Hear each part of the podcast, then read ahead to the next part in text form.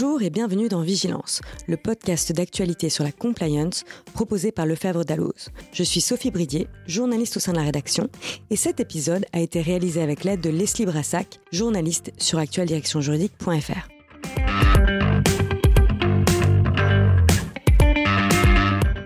Aujourd'hui, pas d'infos marquantes, mais plutôt des idées de réforme à venir. Maintenant que les députés de la majorité et de l'opposition sont élus, que les commissions parlementaires se mettent en place et que le gouvernement planche sur ses projets de loi, pourquoi ne pas soumettre des idées en matière de compliance? Quelle est la mesure qu'il serait urgent d'adopter dans le domaine de la conformité? Nous avons tendu notre micro à six professionnels de la compliance. Voici leurs suggestions.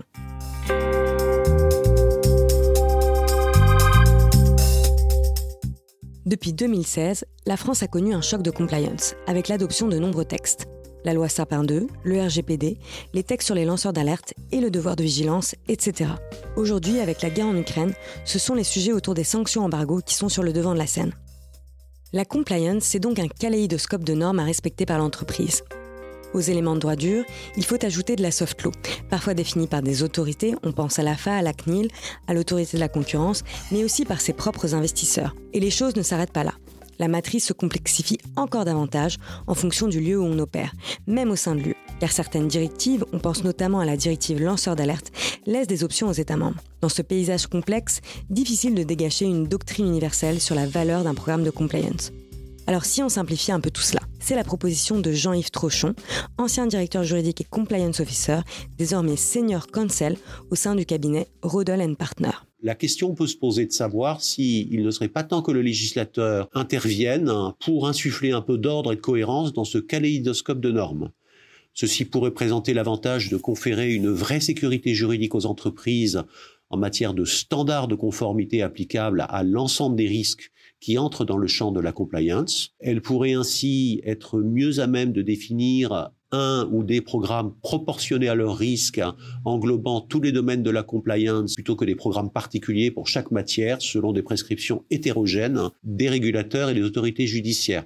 À titre d'exemple, les standards en matière d'enquête interne ou de conflit d'intérêts diligence raisonnable édictés par la FA pourraient servir de base à des normes communes applicables au-delà de l'anticorruption. Donc les entreprises y trouveraient de nombreux avantages en termes de protection et de sécurité juridique, de maîtrise de leurs coûts de mise en conformité, de cohérence de la pratique décisionnelle des régulateurs et de la jurisprudence, et aussi de, critères de reconnaissance de la prise en compte des programmes de compliance à titre de circonstances atténuantes euh, dans le calcul hein, des sanctions et leur assurer ainsi une meilleure prévisibilité de telles sanctions. Et si on allait encore plus loin, pourrait-on imaginer voir les personnes morales exonérées de responsabilité pénale si leur dispositif de compliance était reconnu efficace? C'est le point de vue de l'avocat William Feugère, créateur des solutions Ethicorp et Etimap. On l'écoute.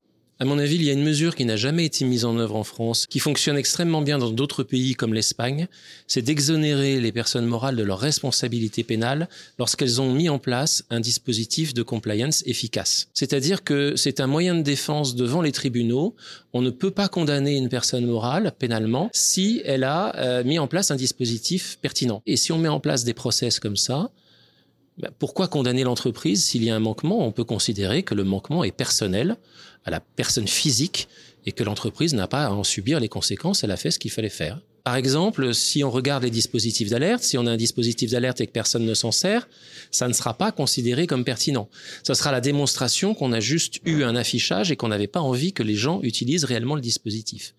Euh, est-ce qu'on a mené des enquêtes internes quand il y a eu un problème? Ou est-ce qu'on s'est contenté de laisser comme ça sans investigation est-ce qu'on a fait une cartographie des risques selon les méthodes connues en la matière ou est-ce qu'on s'est contenté d'interroger 10 personnes euh, depuis leur bureau sans vérifier le côté opérationnel? Voilà donc le type de questions qui pourraient être posées pour mesurer l'efficacité d'un programme de compliance, selon William Feugère. La décision du juge pénal est en tout cas primordiale pour les entreprises. Elle est déterminante dans le traitement d'autres contentieux satellitaires. C'est ce que nous explique Esther Bitton, directrice juridique et RH marchandises innovation du groupe Casino, qui encourage la chancellerie à donner ses instructions. Donc ma recommandation, c'est que la chancellerie prenne le sujet notamment de l'anticorruption, mais plus généralement euh, de la compliance à bras le corps et demande à l'ensemble de ces juridictions d'enquêter activement et dans des délais conformes euh, à la vie des affaires. Alors je vais prendre un exemple euh, précis pour illustrer mon propos, une entreprise qui serait aujourd'hui confrontée à, la découverte de faits de corruption de l'un de ses salariés, en fait, elle, va se retrouver quelque part avec trois sujets. Un sujet bah, de corruption, celui que j'évoque, donc ça c'est assez simple, on va tout simplement porter plainte. Un second sujet, c'est que généralement, il y a un corrupteur et un, et un corrompu. Le corrupteur, généralement, ça va être un partenaire, un, tiers, avec lequel on a une relation, j'imagine, contractuelle. Donc, on va avoir un sujet dans le tribunal de commerce. Et enfin, un sujet avec le salarié, le corrompu, euh, et donc probablement aussi qu'il va falloir mettre fin à la relation de travail. Euh, et là, vous allez être devant les juridictions euh.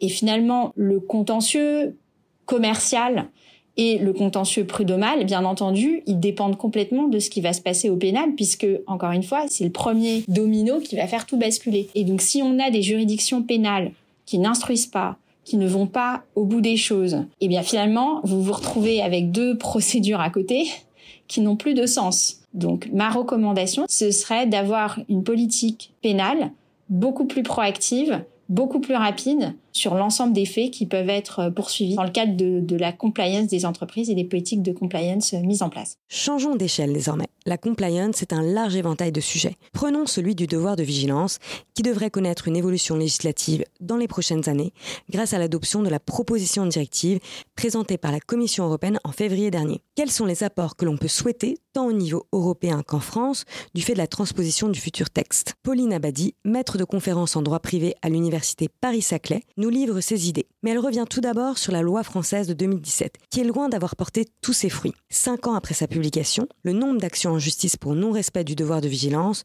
se compte sur les doigts d'une main. Or pourtant, c'est le seul moyen, prévu en droit français, pour s'assurer d'une véritable vigilance des grands groupes.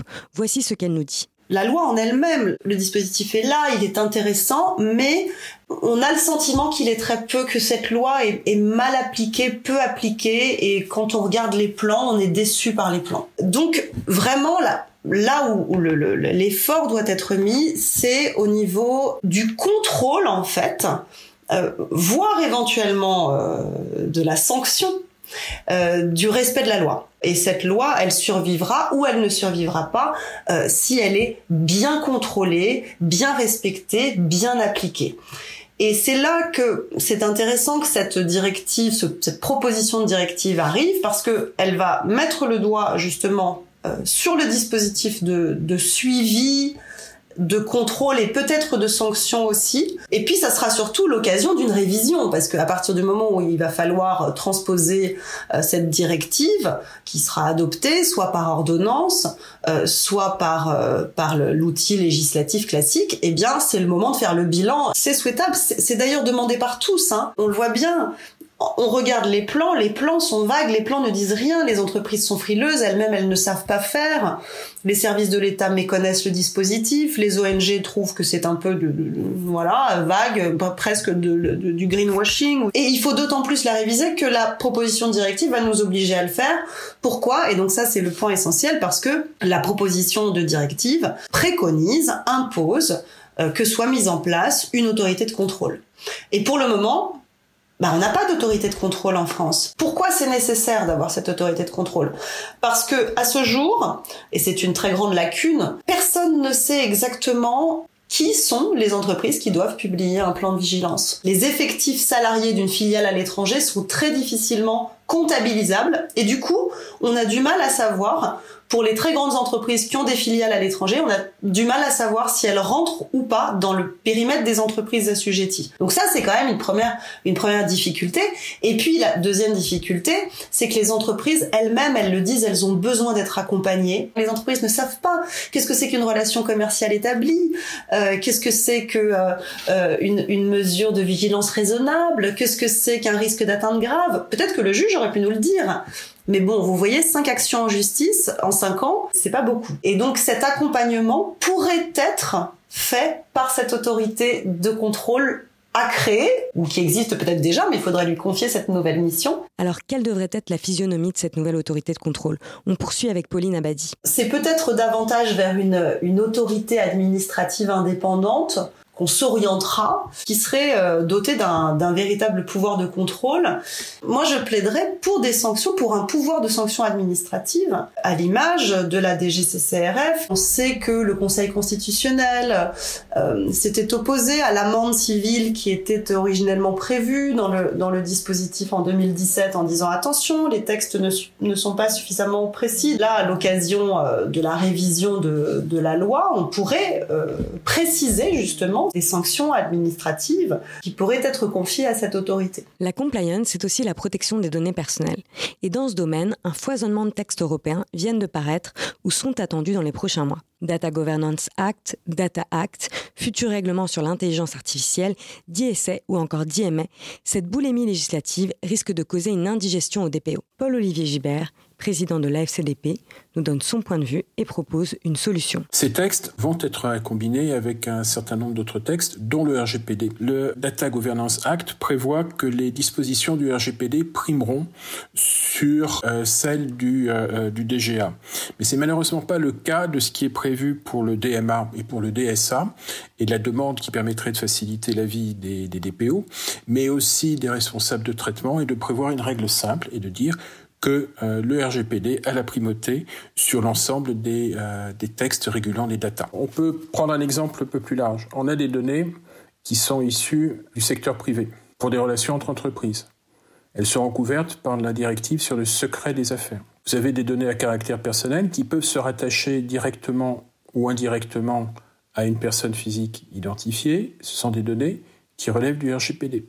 Vous avez des informations qui viennent du secteur public et qui peuvent être réutilisés, notamment dans le cadre de la directive Open Data, pour euh, générer de l'information et permettre une activité, développement d'activité. Et puis, toutes ces données, tous ces éléments ne sont pas si faciles que ça à euh, dissocier les uns des autres. Et donc c'est ça un petit peu la difficulté de savoir quelle est la réglementation, quel est le texte qui va l'emporter pour savoir quel statut et quelle solution juridique apporter pour tel ou tel type de données. Ce qui serait nécessaire, c'est que le, législateur européen prévoit la primauté des dispositions du RGPD sur toutes les dispositions concernant les datas. On conclut avec Stéphane de Navacel, associé gérant du cabinet éponyme, spécialisé en droit pénal des affaires et en conformité. Il défend une réforme ambitieuse, la création d'une grande profession du droit pour offrir la confidentialité aux juristes d'entreprise, mais pas seulement. La mesure phare indispensable du quinquennat à venir est la création de la profession de juriste consulte, qui regroupe avocats, magistrats, juristes, tous experts et indépendants autour d'une déontologie Dans le quotidien, je ne passe pas mon temps à mentir, je ne passe pas mon temps à être sans foi ni loi. Dès que j'enfile ma robe, certains magistrats, et confrères d'ailleurs, pensent qu'on ne peut plus me faire confiance, que je peux mentir à loisir. C'est donc la profession d'avocat qui déforme l'homme.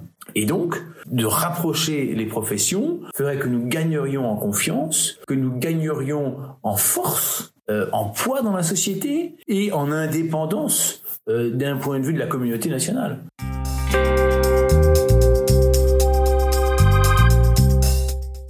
Merci à tous nos intervenants pour leurs propositions innovantes. C'était le dernier numéro de Vigilance avant l'été. On vous donne rendez-vous à la rentrée pour de nouvelles actualités. À très bientôt.